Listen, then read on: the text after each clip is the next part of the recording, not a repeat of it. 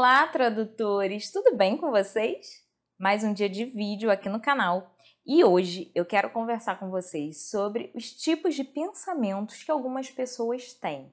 Não importa se são tradutores ou não, né? Mas as pessoas geralmente têm esses pensamentos e eu quero conversar sobre isso. Nós temos dois tipos de pessoas, né, que têm pensamentos diferentes. A gente tem aquela pessoa que pensa assim: surge um curso, uma oportunidade, por exemplo, e ela fala assim: eu não vou fazer esse curso porque eu não tenho dinheiro. E existe a outra pessoa na mesma situação que fala: eu vou fazer esse curso porque eu não tenho dinheiro. Mas que doido! Como assim, lá? A pessoa não tem dinheiro, vai fazer o curso e tal.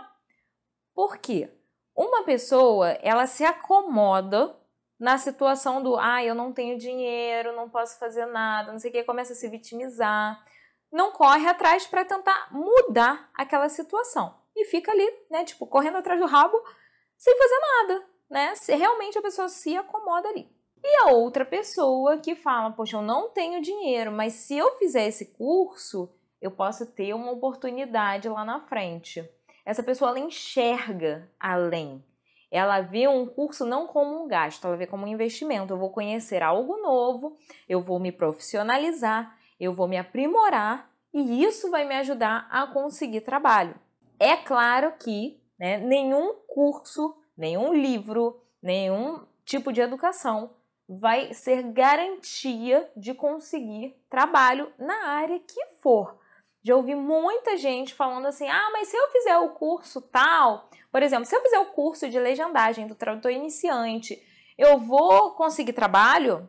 Cara, se você fizer uma faculdade de medicina na melhor universidade do mundo, você vai conseguir trabalho? Não sei, depende de você.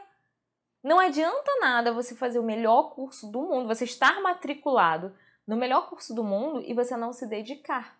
Né? Se você não faz os exercícios, se você não assiste às aulas, se você não participa das aulas, se você não, não questiona, não corre atrás, não, não. Cara, tu tem que fazer as coisas, sabe? Senão. Vou dar o meu exemplo para vocês, tá? Existem duas Lailas. A Laila que fazia curso de inglês quando era adolescente a Laila que fazia o curso de espanhol. Eu comecei a estudar inglês, eu devia ter uns 11 anos, mais ou menos. Estudei dos 11 aos 13, aos 13 anos. Com 13 anos eu pedi para os meus pais para sair do curso de inglês, porque eu não estava aprendendo nada, porque eu não conseguia entender o que uma pessoa falava na televisão, inglês, os filmes e tal. Aí meus pais, né, foram me tiraram do curso de inglês. Anos depois, com 17, 15 anos, com 15 anos, eu entrei no curso de espanhol, porque com 17 eu fiz vestibular. Então, com 15 anos eu entrei no curso de espanhol. E no curso de espanhol, no no meu segundo período, que era o terceiro período do curso, porque eu pulei o primeiro, eu já estava falando espanhol. Não vou dizer que eu falava fluentemente, mas eu já falava. Eu conseguia entender, eu conseguia ver um filme em espanhol. Claro, eu tinha que botar legenda em espanhol também, mas o fato de conseguir é, entender o que estava sendo dito em espanhol e a legenda ficar só assim para eu dar uma consultada de vez em quando, já era um grande avanço, coisa que eu não conseguia fazer no inglês.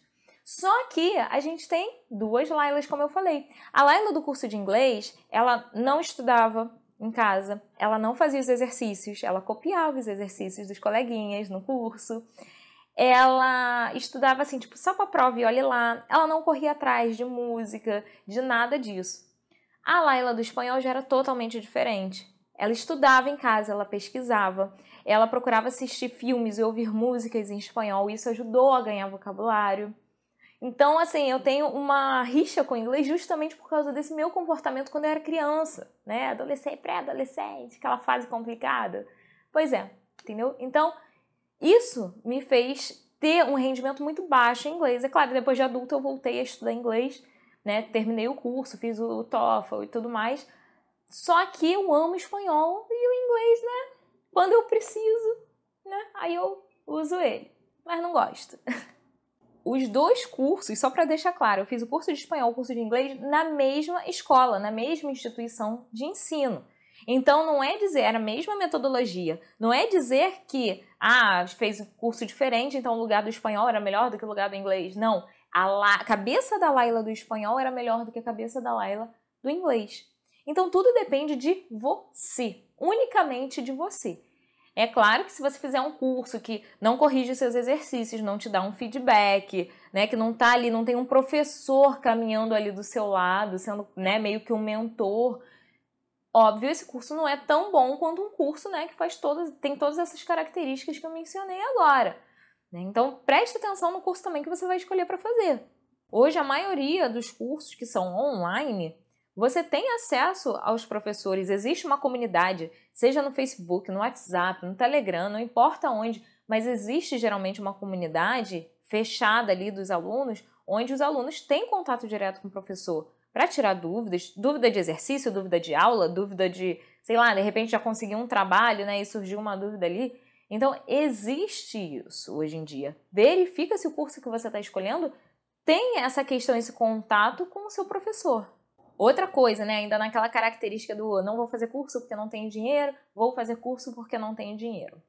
Toda vez que você faz um curso, toda vez que você participa de um evento, de que você compra um livro, né, você está mostrando que você tem interesse naquela profissão, que não, aquilo não vai ser só um bico, mas você quer se profissionalizar, você leva aquela profissão a sério.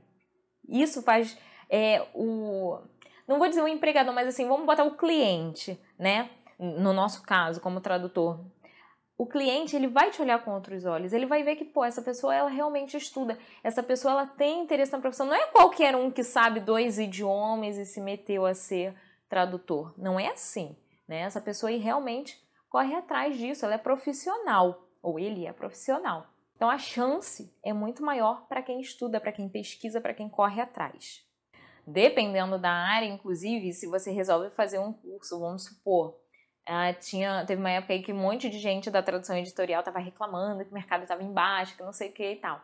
Ah, então eu quero mudar de área, eu quero conhecer uma área nova da tradução, vou fazer um curso de legendagem, vou fazer um curso de tradução para dublagem, né? E uh, essa é uma chance da pessoa conhecer uma nova área na sua, na sua profissão, né? Que você vê a tradução Aí tem a tradução editorial, tradução para legendagem, tradução para dublagem, tradução técnica, por aí vai. Então, assim, conheça outras áreas, de repente não está satisfeito com aquela, seja por questões financeiras, ou por baixa de trabalho, ou porque você viu que aquilo ali não combina com você, procura outra, faz um curso, conhece tal, né? E vai se aprimorando. E aí uma questão de dica pro, até para o currículo de vocês. Se você não tem experiência profissional para colocar no currículo, que é uma das grandes dúvidas que eu recebo é, dos seguidores do tradutor iniciante, lá eu não tenho experiência profissional, o que, que eu boto no meu currículo? Se você não tem experiência profissional, que pelo menos você tenha cursos, que você tenha palestras, que você tenha livros lidos para colocar no seu currículo para mostrar que, olha, eu, não ainda, não, eu ainda não tenho experiência, mas eu tenho interesse, eu estou correndo atrás. Ah, então, não é também o que eu falei, não sejam a Laila do curso de inglês. Eu vou nesse evento só porque eles dão certificado, eu vou fazer esse curso só porque eles dão certificado. Não é assim que funciona. Se você vai num evento, se você vai num workshop, se você vai fazer um curso, que você dê o seu melhor. É para mergulhar de cabeça, para aprender mesmo, pra, sabe? Não vai fazer por fazer porque não vai adiantar nada, né, gente? Aí depois a culpa é do curso, a culpa é do professor, a culpa é do não sei o quê. Não, não pode ser assim. E aí, qual tipo de profissional você vai querer ser? O profissional que enxerga a oportunidade ou o profissional que vai ficar correndo atrás do próprio rabo se mantendo naquela situação ruim? Pensa nisso e me conta. Então é isso, pessoal. Lembrem de seguir o Tradutor Iniciante lá no Instagram, porque lá no Instagram solta as novidades todas, Sigam também o Tradutor Iniciante no canal do Telegram, tá? Tem notícias que eu solto sempre lá primeiro. A prioridade é do pessoal que está no canal do Telegram, depois do Instagram e por aí vai, né? E depois aqui no YouTube. E, gente, é isso. Fiquem de olho nas oportunidades, tá? Oportunidades, elas surgem. Às vezes a gente consegue enxergar, às vezes a gente não consegue. E outra coisa, a gente tem que estar preparado para quando a oportunidade aparecer, né? Não adianta nada você enxergar a oportunidade e não estar tá preparado. Um grande beijo para vocês, sucesso e até o próximo vídeo, hein? Tchau, tchau!